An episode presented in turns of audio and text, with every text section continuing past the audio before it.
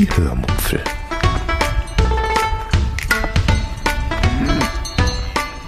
Aus dem Tagebuch einer Allgäuerin.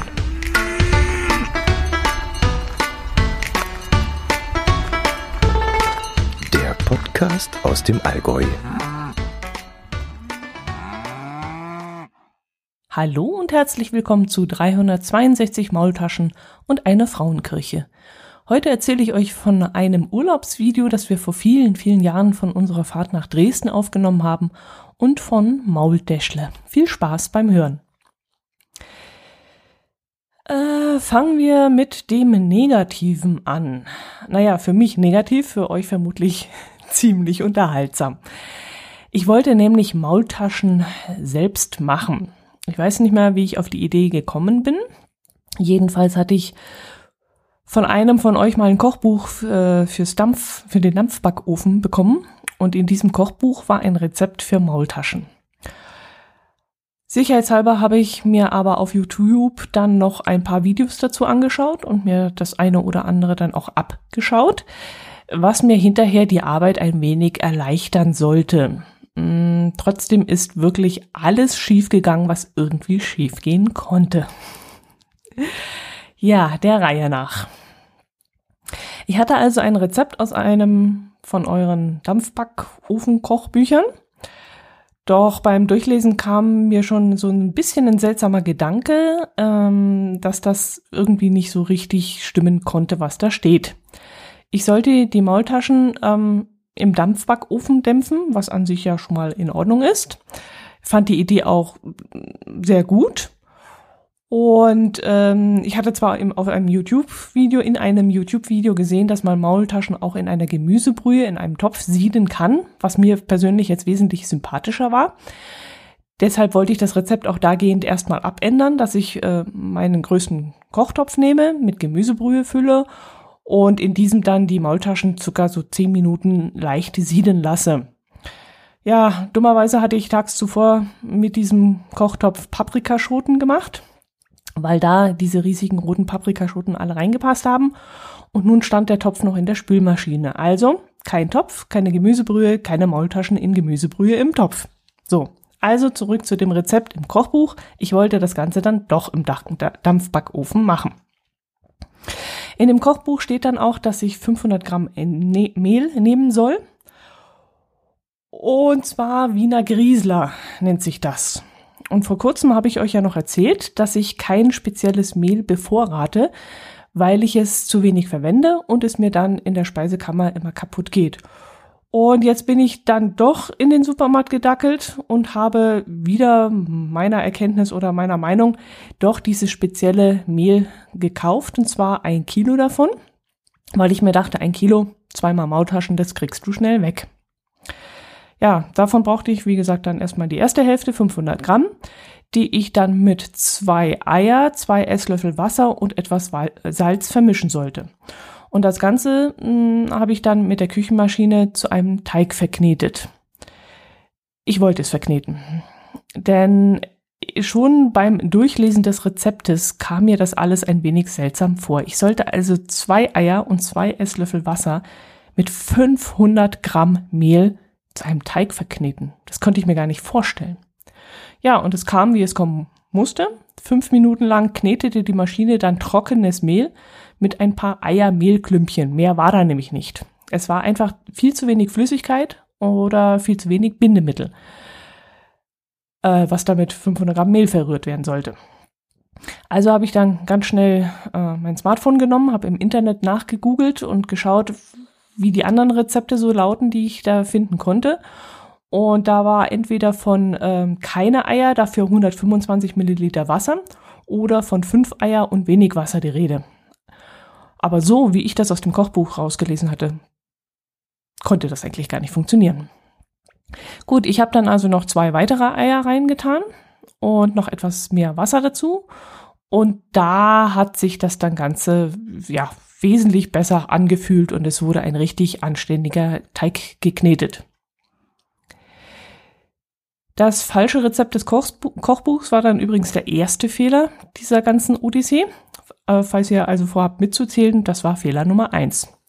Fehler Nummer zwei kam dann kurze Zeit später, als ich nämlich versuchte, den Teig in einen langen Streifen auszurollen. Ich rollte und rollte und rollte und mir fehlte einfach die Kraft, diesen verflixten Teig dünn zu kriegen. Zwar klebte der Teig nicht und ließ sich eigentlich auch ganz gut ausbreiten, aber es kostete eben viel Kraft. Also bat ich meinen Herz allerliebsten, dass er das für mich erledigt. Und der mühte sich dann auch redlich ab. Ah, und irgendwann sagte ich dann, so, das müsste reichen, so sieht es ganz gut aus. Vor uns lag dann, damit ihr euch das vorstellen könnt, ein etwa 80 Zentimeter langer Teigstreifen. Allerdings, und jetzt kommt eben Fehler zwei: ich hatte den Teig nicht ein bis zwei Millimeter dick ausrollen lassen, sondern ungefähr fünf Millimeter dick. Und das sollte uns dann später zum Verhängnis werden. Dann habe ich erstmal die Füllung gemacht. 300 ähm, Gramm Spinat habe ich abtropfen lassen, 100 Gramm Hackfleisch, 100 Gramm Wurstbrät, eine Zwiebel, Pfeffer, Salz und diverse Gewürze. Und ja, das schmeckte auch alles wunderbar und klappte auch hervorragend. Das Ganze dann auf, der, auf dieser langen Teigbahn in, in mittig äh, ausgebreitet. In einem langen Streifen habe ich dann die Füllung dort aufgetragen und dann die eine Hälfte einklappen, diese mit Ei bestreichen, die zweite Hälfte drüber klappen. Und dann kam das nächste Problem. Aus der Wulst, die jetzt da vor mir lag, also dieser längliche Streifen, der ja so ähnlich aussah wie ein Strudel, Apfelstrudel, etwas längliches eben, sollte ich dann äh, mehrere Taschen ausdrücken, indem ich diese lange Schlange eben mit einem Kochlöffel in gewissen Abschnitten zusammendrücke. Ja, und das war dann Bam der dritte Fehler. Die zusammengedrückten Teigtaschen wollten nämlich nicht zusammengedrückt werden. An den eingeschlagenen Seiten war soweit alles super, aber da, wo man mit dem Kochlöffel die Teilung der Wulst vornehmen sollte, wollte einfach nichts halten. Dort presste dann diese sehr füllige Füllung den Teigmantel auseinander und das Innenleben sabberte dann unaufhaltsam aus zwei Seiten heraus. Ich stelle euch dann mal ein Bild dazu auf dem Blog ein, damit ihr euch dieses Drama mal anschauen könnt, denn vermutlich werde ich es gar nicht so beschreiben können, wie es schlussendlich war, dass ihr euch das vorstellen könnt. Ja, in dem Moment dachte ich dann, ja, egal, schlimmer kann es ja nicht werden, ab dafür in den Ofen, wird schon werden, ich kann ja sowieso nichts mehr ändern, was soll ich machen? Die Füllung wieder rauskratzen, den ganzen Teig nochmal dünner machen oder was soll ich tun? Keine Ahnung. Also alles ab in den Ofen und wie dann im Kochbuch angegeben, sollte ich das Ganze bei 100 Grad mit der Dampffunktion 12 Minuten lang dämpfen. Ja, nö, Pustekuchen. 12 Minuten, nach 12 Minuten war da noch gar nichts passiert. Das waren immer noch rohe Teiglinge, mehr nicht. Nach ganzen 35 Minuten haben wir die Dinger dann irgendwann mal rausgeholt und aufgrund dessen, dass wir den Teig, wie gesagt, vermutlich viel zu dick ausgerollt hatten, waren das keine Nudeln, sondern trockene, bissfeste Teigtaschen. ah je, yeah, ich sag's euch, das war wirklich nicht mein Tag.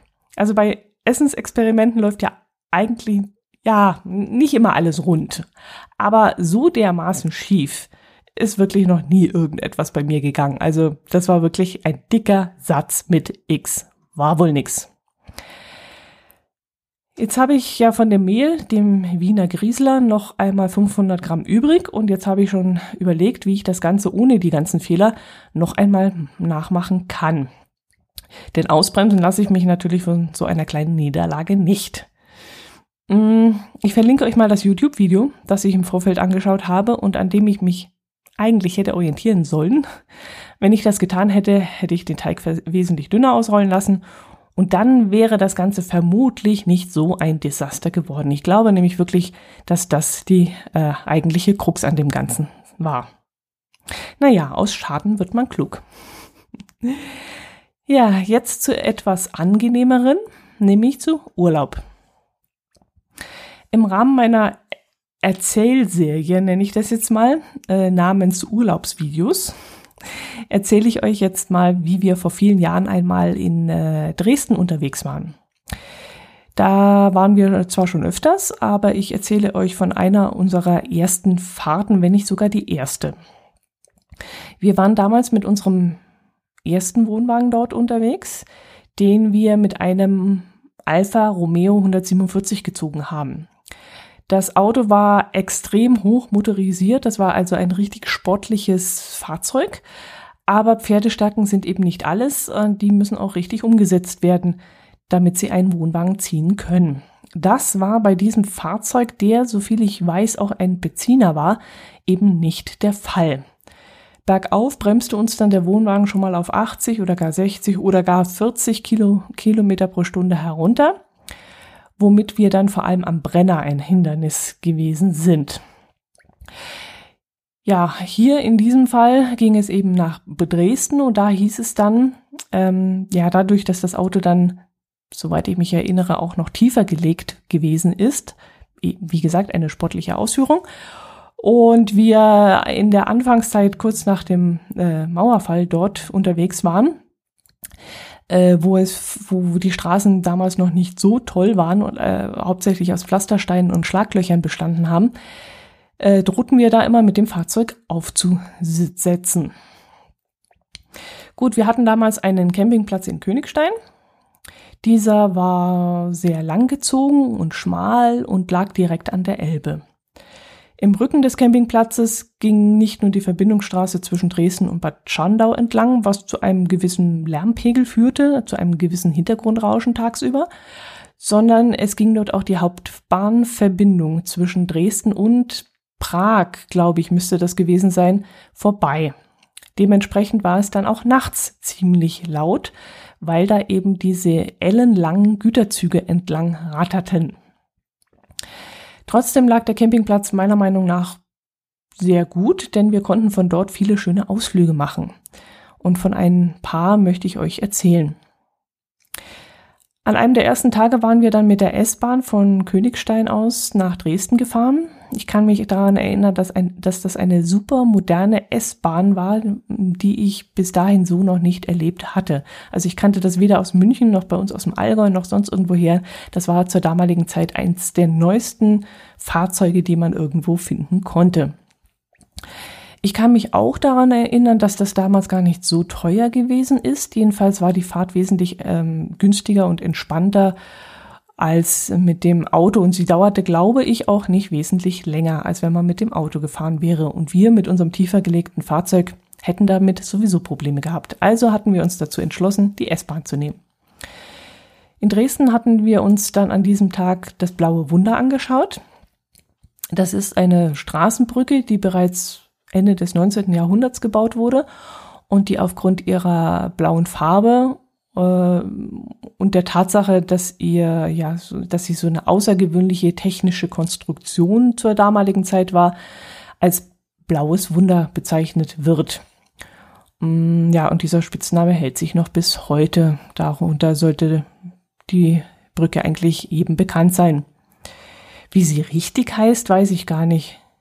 Ich nehme mal an, dass sie nach irgendeiner ja, nach irgendeinem Stadtteil genannt, benannt wurde oder vielleicht nach der Straße, äh, äh, über die sie eben führt, also die Straße, äh, die sie verbindet. Ja, viele Aufnahmen von diesem Tag in Dresden habe ich eigentlich nicht gemacht. Ich kann mich auch nicht mehr genau erinnern, was wir noch so angeschaut haben. Ich kann mich aber daran erinnern, dass wir einmal in der Frauenkirche eingesperrt wurden. Ob das an diesem Tag passiert ist, das weiß ich allerdings nicht mehr, aber ich könnte euch trotzdem mal von diesem Erlebnis erzählen. Ich glaube, der Eintritt in die Frauenkirche war damals kostenlos und spendenbasiert. Die hat sich damals noch im Bau befunden und wurde dann zu bestimmten Zeiten für Besucher freigegeben. Das geschah dann im Rahmen einer Führung. Also war ein Mann, der uns dann rein begleitet hat. zwei Männer sogar. Jedenfalls gingen die zwei Männer dann mit einer Gruppe von vielleicht, wenn ich mich richtig erinnere, 100 Besuchern in die Kirche. Und wir sollten uns dann alle setzen. Und der eine Mann erzählte uns dann von der wechselvollen Geschichte der Kirche, äh, wie Dresden damals im Zweiten Weltkrieg gebrannt hat und dabei eben die Frauenkirche total zerstört wurde und sie wär, dann während der ganzen DDR-Zeit nicht wieder aufgebaut wurde. Und dass sich das dann mit dem Fall der Mauer ändern sollte, dass dann aber die Geldgeber ausblieben und ähm, ja Zugeständnisse gemacht hätten oder Versprechen gemacht hätten, die sie dann nicht einhielten Und ich kann mich dann sehr daran erinnern, dass der Typ ziemlich lange und sehr aggressiv gegen den Staat gewettert hat und gegen irgendwelche Entscheider, die irgendwelche Zusagen gemacht hätten und, nicht eben, und eben nicht eingehalten hätten und so. Jedenfalls fühlte ich mich in dieser Situation überhaupt nicht wohl, zumal wir dort eine Dreiviertelstunde lang eingesperrt worden waren. Die Türen waren also hinter uns abgeschlossen worden, weil draußen die Bauarbeiter an der Phase, Fassade gearbeitet hatten und wir durften dann in dieser Zeit weder rein noch raus. Und diese eingesperrte Situation, das war für mich damals sehr, sehr unangenehm und daran erinnere ich mich jetzt noch mit einem sehr großen Unbehagen zurück. Zusätzlich spitzte sich dann die Sache mit diesem Typen zu, da er dann anfing, sehr aggressiv um Spenden zu bitten. Ich kann mich noch daran erinnern, dass er vor allem die Westdeutschen ein wenig dafür verantwortlich gemacht hat, dass die Kirche immer noch nicht renoviert worden sei. Ich nehme mal an, das war eben im Zusammenhang gestanden mit irgendwelchen westdeutschen Investoren, die da Versprechungen gemacht hatten. Ich weiß es nicht mehr, aber ähm, ich habe mich, wie gesagt, damals überhaupt nicht wohlgefühlt in dieser Situation. Irgendwann wurden wir dann mit ein paar eindringlichen Schlussworten entlassen und durften die Kirche dann endlich verlassen. Aber vorne am Eingang standen da links und rechts diese beiden Männer und hatten sich nadelöhrartig so positioniert, dass man fast gar nicht an ihnen vorbeikam, ohne etwas zu spenden. Soweit ich weiß, haben wir uns aber davon nicht nötigen lassen und sind dann ohne eine Spende an ihnen vorbeigegangen, einfach aus reinem Prinzip, wir wollten dieses Benehmen einfach nicht honorieren. Ja, das war wirklich ein sehr, sehr unangenehmes Erlebnis, das mir heute noch nachgeht. In diesem Video ist dann auch ein Ausflug ins Kirnitschtal zu sehen. Wir sind dazu wohl mit der Fähre von Königstein aus nach Bad Schandau gefahren. Und wenn ich das Video richtig beschriftet habe, äh, haben wir dort dann den Personenaufzug genommen, der dort mitten im Ort senkrecht den Berg hinaufgeht. Somit konnten wir uns dann ca. 50 Höhenmeter sparen, was nicht allzu viel ist, aber wir konnten gleichzeitig einen über 100 Jahre alten Personenaufzug fahren, was ja dann durchaus ein besonderes Erlebnis ist. Irgendwie muss das Ende des 19. Jahrhunderts und das Anfang des 20. Jahrhunderts besonders baureich gewesen sein in und um Dresden. Dort wurden nämlich einige technische Dinge erbaut. Zum Beispiel dieser Aufzug, äh, wo wir da mitgefahren sind und diese, na, diese blaue Brücke, diese, das blaue Wunder und die Kirntalbahn, ähm, dann die Bergschwebebahn in Dresden und auch der Schaufelraddampfer, mit dem wir dann auch noch in diesem Urlaub gefahren sind und von dem ich euch nachher auch noch erzählen kann. Aber bleiben wir erstmal bei dem Personenaufzug. Wir sind also mit dem Lift diesen Fels hinauf und oben angekommen und dann sind wir weiter zur Hohen Liebe gelaufen. Das ist ein Aussichtspunkt, von dem man einen herrlichen Blick auf die berühmten Schrammsteine hat. Und von dort aus ging es dann ins Kirnenstall hinunter, wo wir am Lichtenhainer Wasserfall in diese alte Bahn stiegen, in die Kirnenstallbahn und damit nach Bad, Schandau zurückgefahren sind.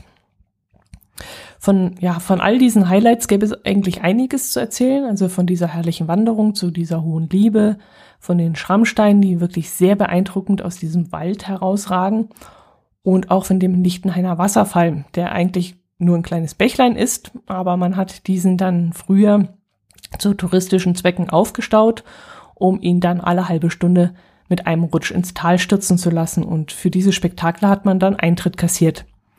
Als wir dort waren, gab es das entweder nicht mehr oder wir waren zu einem Zeitpunkt da, wo dieses Spektakel gerade nicht durchgeführt wurde. Das weiß ich eben nicht. Also auf dem Video ist davon nichts zu sehen.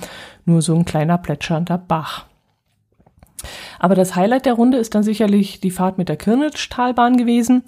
Die hat mich daran erinnert, wie ich damals so als Kind an der Hand meiner Ostoma in einer Bimmelbahn, wie ich das immer genannt habe, durch Ostberlin gefahren bin. Ähm, wer meinen Podcast ja schon länger hört, der weiß, dass ich im Allgäu geboren und auch, auch aufgewachsen bin, aber eben Verwandtschaft in Ostberlin hatte und deshalb zu DDR-Zeit äh, öfters mal dort zu Besuch drüben war. Und da kann ich mich eben noch daran erinnern, wie ich mit meiner Oma in dieser Bahn saß, die so rumpelnd und ruckelnd durch die Kopfsteiner Kopfsteinpflasterstraßen fuhren und es roch da irgendwie immer nach Kohle. Also irgendwie roch es immer nach Kohle in Ostberlin. Vermutlich, weil wir immer zu einer äh, im, im November oder Dezember dort waren, also zu einer Zeit, wo die Kohleöfen geheizt wurden. Ja, und dann sind, wenn wir dann aussteigen wollten aus der Straßenbahn, dann zog meine Oma an so einem Metallhebel und dann kam die Bahn kurz darauf quietschend und ruckelnd zum Stehen. Und aus irgendeinem Grund habe ich jetzt auch noch immer dieses Bim, Bim, Bim im Kopf, weshalb ich die Straßenbahn damals auch immer Bimmelbahn genannt habe. Ich weiß allerdings nicht mehr, wann die Bahn gebimmelt hat, wenn sie anhielt oder wenn ein Autofahrer im Weg war oder wenn Fußgänger den, den, Weg kreuzen. Ich weiß es nicht mehr, aber dieses Bim, Bim, Bim, das habe ich noch sehr deutlich im Kopf. Das klang so blechern, so metallisch. Meine Oma mochte das übrigens überhaupt nicht, wenn ich Bimmelbahn dazu sagte. Äh, offensichtlich nahm sie das so als Herabwertung auf. Aber was soll so ein Kind anderes sagen? Also das ist weder jetzt herabwertend, sondern eher nostalgisch und war auch damals nicht herabwertend. Es war einfach was Besonderes für mich, dass eine Bahn, die da so rumfährt, so bimmelt. Aber komischerweise durfte ich auch nicht Straßenbahn sagen. Aber ich glaube, das war vor allem, äh, das lag vor allem daran, äh, weil das keine Straßenbahn ist, für mich war es halt eine Straßenbahn, weil sie auf der Straße fuhr, aber das nannte meine Oma immer Trambahn, wenn ich mich richtig erinnere, und da hat sie mich immer korrigiert. Naja, ist ja auch egal. Ich bin ja schon wieder völlig abgeschweift. Ich wollte ja von unserem Urlaub in Dresden erzählen, der, wie gesagt, viele, viele, viele, viele Jahre später auch stattgefunden hat als meine Kindheitserinnerung. Da gab es schon längst keine Mauer mehr. Äh, die Kindertalbahn, mit der wir an diesem Tag fuhren, die wurde nun, äh, nee, nicht 1900, 1898 in Betrieb genommen. Die Spurweite ist ein Meter. Sie fährt von diesem Lichtenhainer Wasserfall bis zum Kurpark Bad Schandau. Das sind dann circa acht Kilometer. Und rechts und links des Weges gibt es dann einiges zu sehen. Äh, die Bahn fährt dann nämlich durch ein herrliches Tal mit viel Natur. Und ich glaube mich zu erinnern, dass wir während der Fahrt auch an einem Campingplatz vorbeigekommen sind. Und vielleicht wäre das auch mal ein Platz, auf dem man mal übernachten könnte. Allerdings liegt dieser sehr schattig und da wird es abends auch schnell kühl und feucht werden, könnte ich mir vorstellen. Ja, während dieses Urlaubs haben wir dann auch eine ähm, Schaufelrad-Dampferfahrt gemacht. Mm, dieser Schaufelraddampfer hielt nämlich in Königstein und damit konnten wir dann noch einmal nach Dresden fahren, ein zweites Mal in diesem Urlaub. Der Schaufelraddampfer hieß, glaube ich, wenn ich es jetzt richtig im Kopf habe, Meißen und wurde 1885 erbaut. Und an diese gemütliche Fahrt erinnere ich mich wirklich noch gerne zurück. Seltsamerweise brauche ich dazu auch gar kein Video anschauen, um da meine Erinnerungen wieder aufzufrischen, sondern die Fahrt, die habe ich immer noch irgendwie sehr einprägsam im Kopf behalten. Ich glaube, das muss auch die Fahrt gewesen sein, bei der ich äh, die Entscheidung getroffen habe, auch einmal eine Flusskreuzfahrt machen zu wollen. Bis jetzt habe ich das noch nicht gemacht, weil ich mir A denke, dass ich das auch noch machen kann, wenn ich alt und grau bin. Und B, weil wir schon ähm, alle Flüsse kennen, auf denen diese für mich interessanten Reisen stattfinden würden. Also wir kennen die Donau von rauf, rauf und runter, die Elbe können auswendig, sämtliche Städte, die da sehenswert wären, den Rhein, die Mosel. Also ich müsste wirklich nach Holland oder Frankreich fahren, auf irgendeinem Fluss entlang, weil äh, hier innerhalb Deutschlands kennen wir eigentlich alles schon. Aufgrund unserer Campingurlaube. Ja. Äh, in Dresden haben wir dann noch die Semperoper besichtigt an diesem Tag. Da erinnere ich mich vor allem an eine Tatsache, die mich, äh, also an eine Sache, an ein Ding, das mich damals wirklich nachhaltig beeindruckt hat, nämlich, ähm, dass die prunkvollen Marmorsäulen in der Eingangshalle der Semperoper gar keine Marmorsäulen sind. Äh, die sind nämlich nur bemalt worden mit einer Marmorstruktur und das sieht von außen nur so aus, als wären das Marmorsäulen. Ähm, aus was es wirklich besteht, aus Beton oder keine Ahnung, was weiß ich nicht. Jedenfalls, ähm, wenn man da reinkommt und diese wahnsinnigen hohen, meterhohen Säulen äh, sieht, dann glaubt man echt, das ist echter Marmor. Ja, dann sind wir noch äh, von dort aus, von Königstein aus Richtung Prag gefahren. Dazu hatten wir ein Busunternehmen angerufen und äh, dort einen Tagesausflug gebucht. Was genau das gekostet hat, weiß ich ehrlich gesagt nicht mehr. Vermute mal irgendwas um 30 Euro oder so. Ich weiß es nicht. Ist auch nicht relevant, weil das wird inzwischen auch wesentlich teurer geworden sein, nehme ich an. Ja, und äh, dort hatten wir dann eine Stadtführung gebucht mit einem ortsansässigen Stadtführer. Und der war wirklich sehr, sehr gut. Der hat uns dann zum Haus äh, des Fenstersturzes geführt. Er hat uns das Glockengeläut ähm, am Rathausplatz oder was das ist, gezeigt mit diesem krähenden Hahn, der dann gegen Mittag äh, da aus seinem Loch herauskraucht und krächzt. Das muss dann wirklich, glaube ich, so ein Trompetenhorn sein oder irgend sowas. Dann hat er uns den St. Veits-Dom gezeigt und auch die Karlsbrücke, wo er uns dann gewarnt hat, auf unsere Wertgegenstände zu achten, denn die Karlsbrücke sei sehr beliebt bei Dieben. Ja, Prag äh, habe ich dann im Laufe der nächsten Jahre auch nochmal sehen können, ähm, ohne Reiseführer. Aber gerade durch diese Führung von diesem ortsansässigen Reiseführer hat man doch ganz andere Eindrücke erhalten, als man die bekommt, wenn man alleine unterwegs ist. Und auch an diese Führung, muss ich sagen, erinnere ich mich sehr, sehr gerne zurück. Das war wahnsinnig spannend. Wir haben dann auch die Wachablösung dort sehen können, wobei ich die sehr unspektakulär empfunden habe. Also wir haben ja schon einige Wachablösungen gesehen. Natürlich die in London beim Buckingham Palace und eine in Schweden. Äh, ich glaube, das war in Stockholm, wo wir die Wachablösung gesehen haben. In Dänemark haben wir, glaube keine gesehen, die hatten wir verpasst. Äh, wo haben wir denn noch eine gesehen? Ich weiß es gar nicht mehr, aber so richtig, ja, die in Prag war nicht sonderlich spektakulär.